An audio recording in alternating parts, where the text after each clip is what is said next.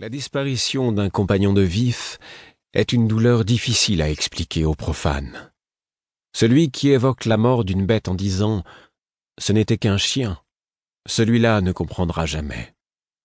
D'autres, plus compatissants, perçoivent cet événement comme la perte d'un animal aimé. Pourtant, même ceux qui déclarent ⁇ Ce doit être comme voir mourir son enfant ou son épouse ⁇ ne voient qu'une facette du prix à payer. Perdre la créature à laquelle on a été lié, c'est plus que perdre un ami ou une personne aimée. Pour moi, ce fut l'amputation brutale de la moitié de mon corps. Ma vue baissa, les aliments privés soudain de saveur n'excitèrent plus mon appétit, les sons me parvinrent assourdis, et le manuscrit, commencé bien des années plus tôt, s'achève là, parsemé de taches d'encre et des marques de mes coups de plume rageurs.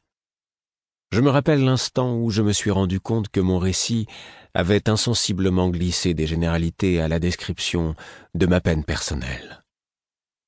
Les faux plis du parchemin témoignent du piétinement que je lui ai fait subir après l'avoir jeté par terre.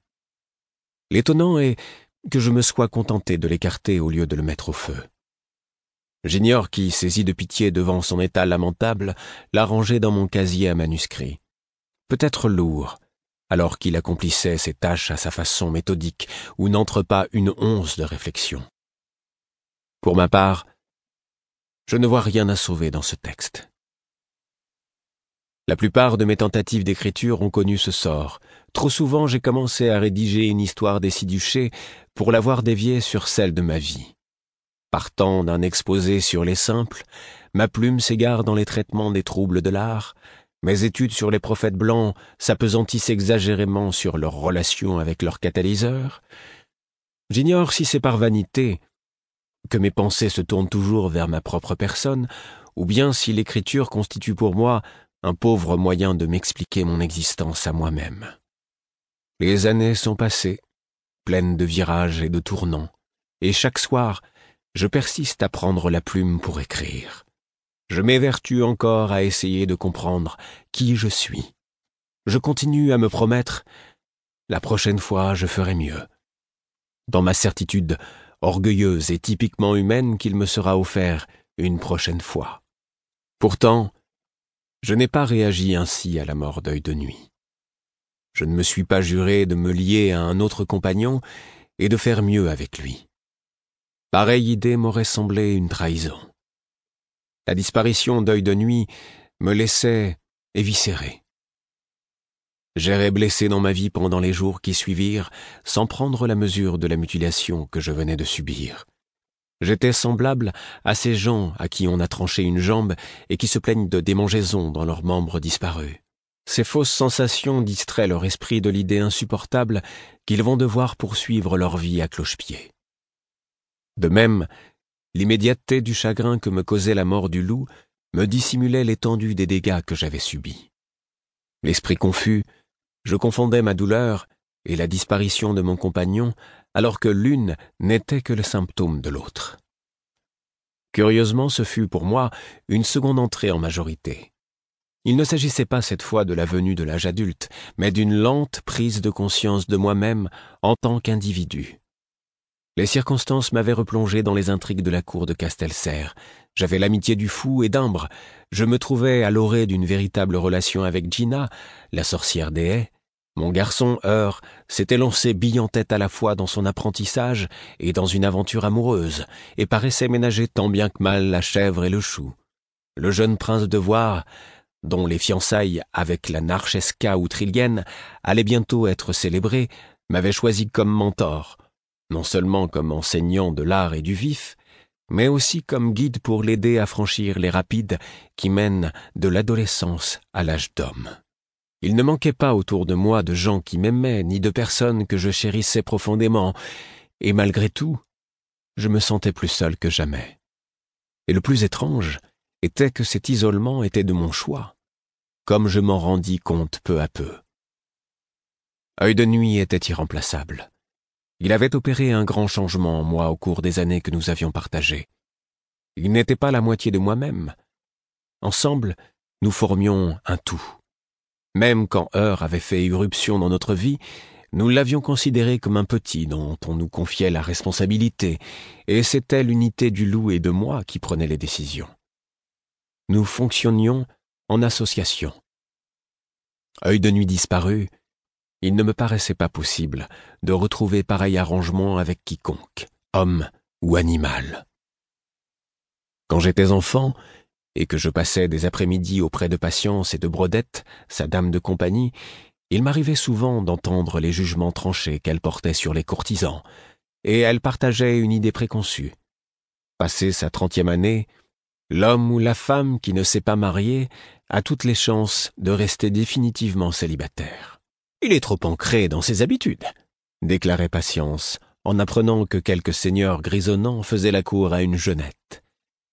Il se laisse étourdir par le printemps, mais elle va vite s'apercevoir qu'il n'y a pas de place pour elle dans sa vie. Il y a trop longtemps qu'il n'a de compte à rendre à personne. Et c'était ainsi que, très lentement, je commençais à me percevoir. Je me sentais souvent seul. Mon vif, je le savais, se tendait en quête d'un compagnon.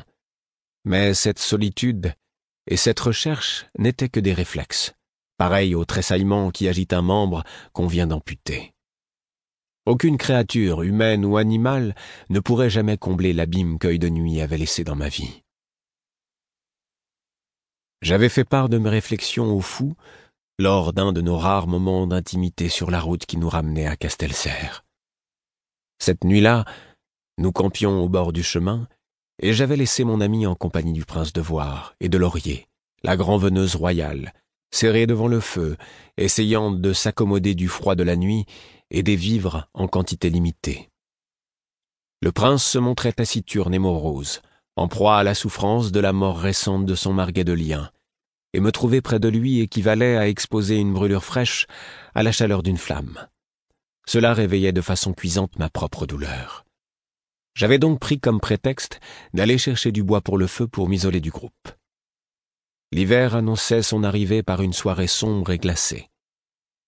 Le monde indistinct avait perdu toute couleur, et loin de la lumière du feu, je me mis à essayer de trouver des branches mortes à tâtons, aveugle comme une taupe. Je finis par renoncer et m'assis sur une pierre au bord du ruisseau en attendant que mes yeux s'adaptent à l'obscurité. Mais, à me sentir seul, cerné par le froid, je perdis courage. Chercher du bois me parut une tâche insurmontable, et toute action me sembla vaine. Je restais sur ma pierre, les yeux ouverts, mais sans rien voir, et j'écoutais le bruit de l'eau, en laissant la nuit m'emplir de ses ténèbres. Le fou me rejoignit, sans faire le moindre bruit malgré l'obscurité. Il s'assit par terre, et nous nous tûmes pendant un moment. Puis il tendit le bras, posa une main sur mon épaule et dit J'aimerais connaître un moyen d'apaiser ta douleur. Il dut sentir lui-même l'inutilité de cette déclaration, car il n'ajouta rien. Peut-être le fantôme d'œil de nuit me reprocha-t-il le silence maussade que j'observais devant notre ami. En tout cas, je finis par chercher les mots qui nous relieraient par-delà le noir de la nuit. C'est comme une blessure, vous. Avec le temps, elle guérira, mais tous les souhaits du monde n'accéléreront pas le processus.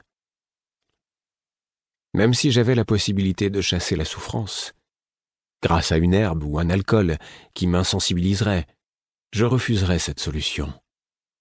Rien n'allégera en rien sa mort. Tout ce que je puis espérer, c'est parvenir à m'habituer à la solitude. En dépit de ma bonne volonté, mes paroles sonnaient comme une rebuffade. Pis encore, elle donnait l'impression que je m'apitoyais sur mon sort, et il est tout à l'honneur de mon ami de ne pas en avoir pris ombrage. Il se leva simplement d'un mouvement gracieux. Je te laisse alors. Si tu préfères porter seul le fardeau de ton affliction, je respecte ton choix. Ce n'est pas le meilleur, à mon avis, mais je le respecte. Il se tut et poussa un petit soupir. Je viens de m'aviser d'une chose. Je suis venu te retrouver parce que je sais que tu souffres, et je voulais que tu le saches. Non parce que j'étais capable de t'en guérir, mais pour te dire que je partage cette peine par le biais de notre lien.